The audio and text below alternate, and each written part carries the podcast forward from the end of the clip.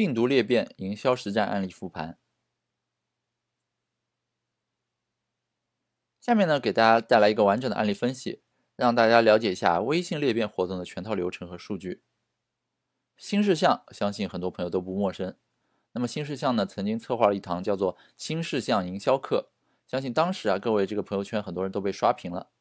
这种看起来其实是很老套的微课，实际上呢，完美切中了广大运营人群的需求。同时，依靠新事项这个品牌的背书呢，的确也获得了很大的成效。这个策划的裂变，基本的玩法就是啊，每个购买课程的人可以获得一张带有自己专属二维码的图片。那么你把这个图片通过你的渠道，比如微信群、朋友圈、公众号发布出去，其他人扫码之后呢，就能够一起参与进来购买这个课程。同时呢，也能够获得一个二维码的图片，就这样啊，以这种形式不断的进行病毒式的扩散传播。那么这次活动从早上七点半开始，第一波引爆了朋友圈。一开始啊，它的价格是九点九元，两个小时之后呢，已经涨到了三十九点九元，最后这个价格停留在了五十四点九元。五个小时之内，报名人数接近十万，销售流水呢接近四百万。但是啊，到了早上十一点的时候，这个公众号就因为违规无法关注了，活动页面呢也无法进入。下午一点钟左右，微信官方公开发文，严厉表达了打击多级分销的这样一个态度。同时呢，也是微信官方啊首次对于分销这种营销方式进行了表态。这个表态呢，被新京报、财新等等多家知名媒体转发。那么被封了之后呢，裂变群内啊，造成了一种很混乱的。不可控的状态，有大量不良的体验的这个传闻传出来，还有各种段子啊，还有 P 图都纷纷涌现了出来。从营销机制来说啊，新事项这次裂变呢活动它比较特殊。首先在课程定价上，它采用了一种阶梯的策略，也就是从九点九元开始，每一万人购买上涨五元，直到上限是一百九十九元。虽然这个五元的溢价并不高。但是呢，还能够大大的激发用户的这个紧迫感。另外，便宜的价格呢是制造刷屏效应的一个必备的元素，价格越高啊，转化率就越低。根据专业裂变团队运营深度精选公布的一个数据，如果课程定价是三十九元，那么转化率能够达到百分之二十五。相同环境下，九点九元它的转化率自然就更高。为了配合定价策略呢，着陆页上这个数字也在不断的跳动，提示用户。哎，即将涨价了啊！这样呢，可以进一步提高用户的紧迫感。其次啊，它这个分销呢具有很丰富的模式。首先，它采用了一个分销模式，就是分销一级可以获得百分之四十，二级呢可以获得百分之十，这个收益啊是让你赚足了。这里呢，我需要额外强调一下，大家在策划这个活动的时候注意啊，不管是线上还是线下，三级分销在我们国家是被明令禁止的。所以呢，大家要注意，千万不要去逾越这个红线。同时啊，这个新事项还邀请了很多有影响力的自媒体作为一个启动资源。为了奖励这个分销者呢，分销赏金第一名还可以免费获得新事项的头条广告推送一次，价值五十万元。那这个呢，就给分销方充足的动力。在这个 App 内呢，其实还设置了一个叫做实时分销排行榜，这是为了促进分销方的这个紧迫感，让他们拼命的去分销。那这次裂变活动啊，还在微信群内引导用户下载这个 APP，这个呢其实是新事项裂变最特殊的地方，因为常见的这个微课裂变是通过入群免费听课的方式来吸引用户的，用户扫码之后呢，可以直接进入裂变群，然后机器人就会提示用户转发海报，在群中呢发送转发成功的截图之后啊，机器人就会为用户保留免费听课的资格，随后呢，在某个固定的时间点，机器人就会推送免费听课的链接。那比如说像是荔枝微课平台这些呢，都是这样操作的。然而在这次这个新事项的课程当中啊，购买新事项课程之后呢，用户加入课程群，机器人则会提示引导用户去 App Store 下载这个新事项读书会这个 APP。那其实这课程啊早就已经录好了，并不是现场直播的，而是可以直接在这个 APP 内呢全部收听。也就是说啊，新事项的目的它并不是一般的吸粉。或者卖课，而是在吸引这个 A P P 下载量，在导流。从最后结果上看啊，新事项通过这个活动呢，它达到了至少四个目的。第一个就是公众号增粉。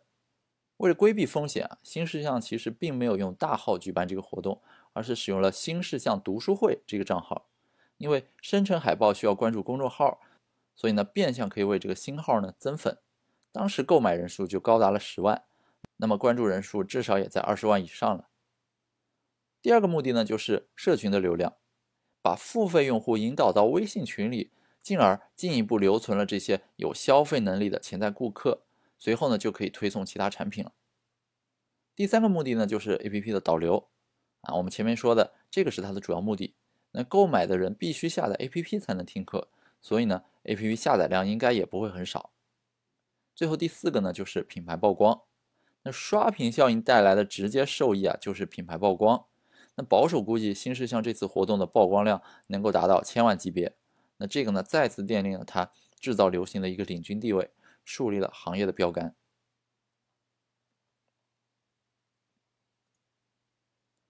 啊，公众号增长黑盒呢是这次新事项的一个合作方，也是第一批的分销者。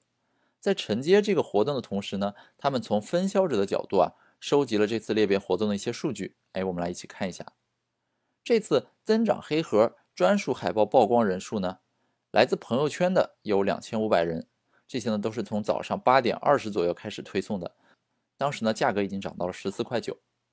第二个渠道呢是公众号的微信文章的推送，那么那篇文章有一千五百的阅读，是在早上十点推送的。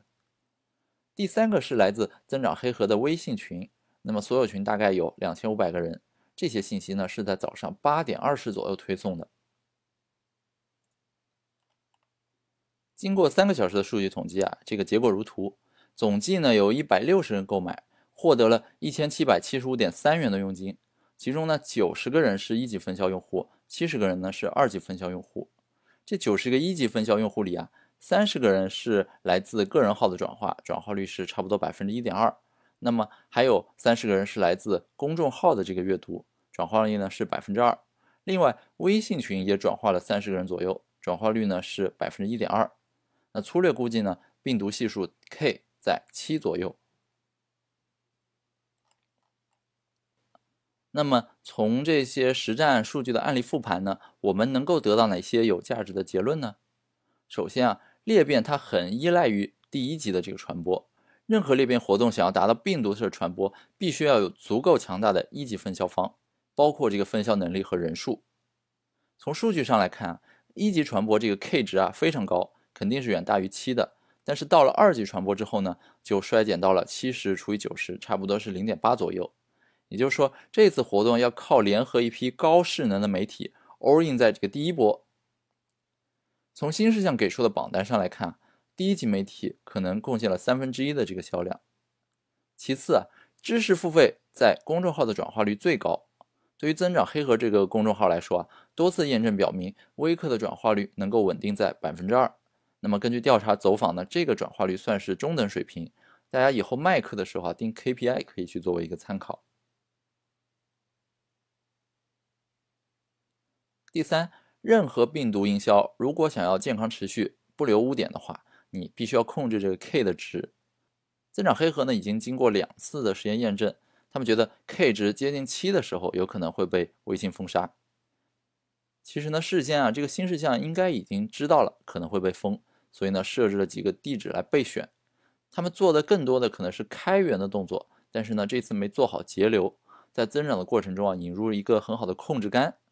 其实呢，你可以通过这个流量的控制啊，去延长用户完成任务的时间，从而使整个这个增长系统啊保持稳定增长，而不会出现这个暴增。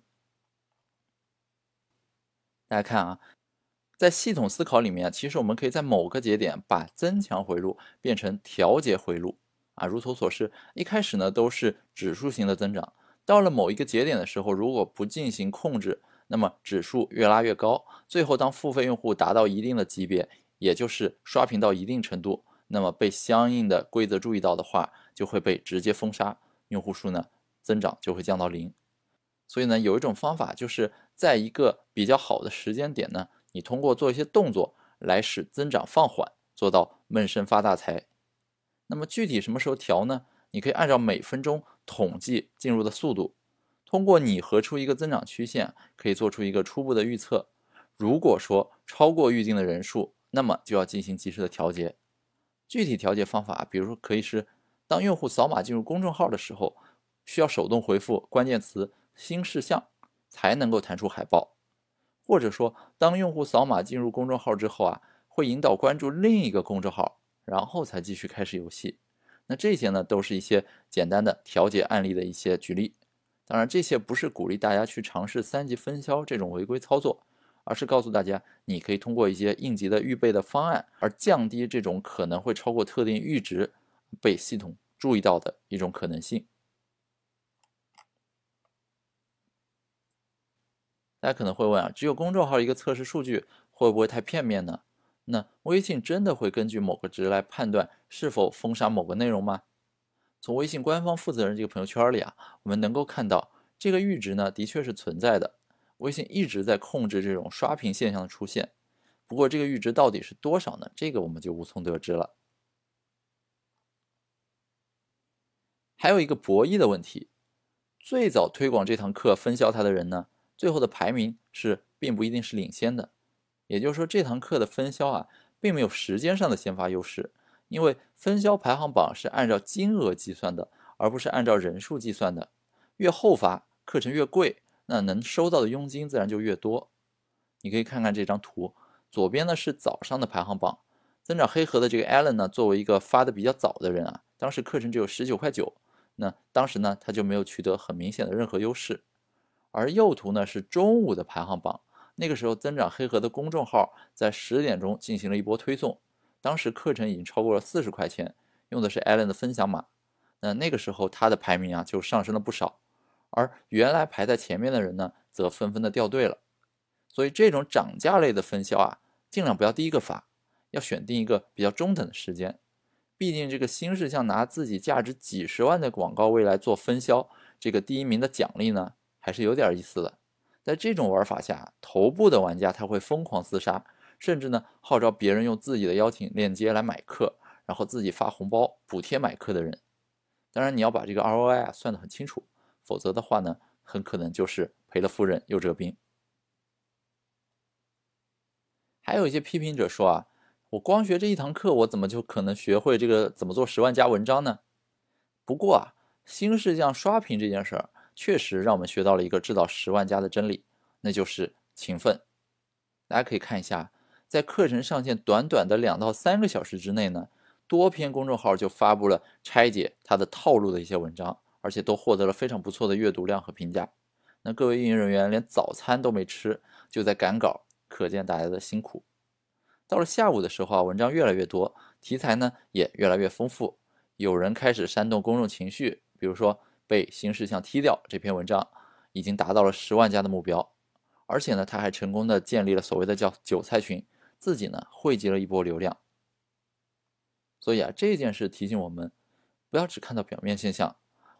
你在背地抱怨的时候呢，有人在赚钱，有人在学习，有人还在边赚钱边学习，而且是默默无声的收割着流量。而这一切呢，都不是靠简单的对着屏幕看别人贩卖整理好给你的这个经验所能够轻易掌握的。所以啊，各位三节课屏幕前的小伙伴，请赶紧行动起来，投身到实践吧。本章小结。